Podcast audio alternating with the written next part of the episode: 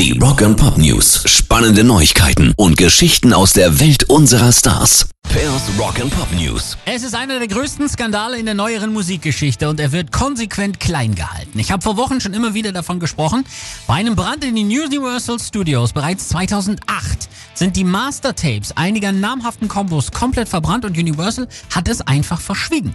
Bis jetzt, denn der öffentliche Druck hat jetzt endlich dazu geführt, dass sie auch offiziell zugeben mussten, 22 Master-Tapes sind komplett verbrannt. Brian Adams zum Beispiel wollte 2013 seinen größten Erfolg, Reckless, zum 30-Jährigen nochmal neu auflegen, aber sie haben ihn so lange hingehalten und angelogen, bis er durch Zufall noch ein eigenes Tape in seinem Studio in Vancouver fand.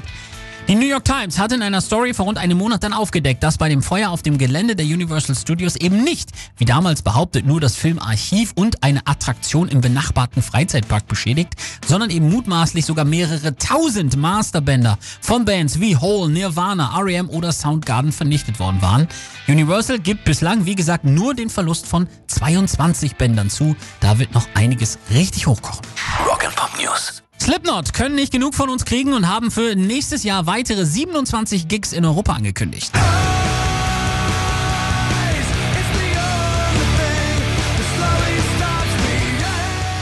Dieses Jahr haben sie alleine schon viermal bei uns in Deutschland gespielt. 2020 wird sogar noch ein Konzert mehr. Sie werden dann nämlich in Frankfurt, Stuttgart, Dortmund, Berlin und Hamburg auftreten. Wann genau und wo genau werden die Jungs um Corey Taylor dann zu einem späteren Zeitpunkt bekannt geben. Pairs Rock and Pop News.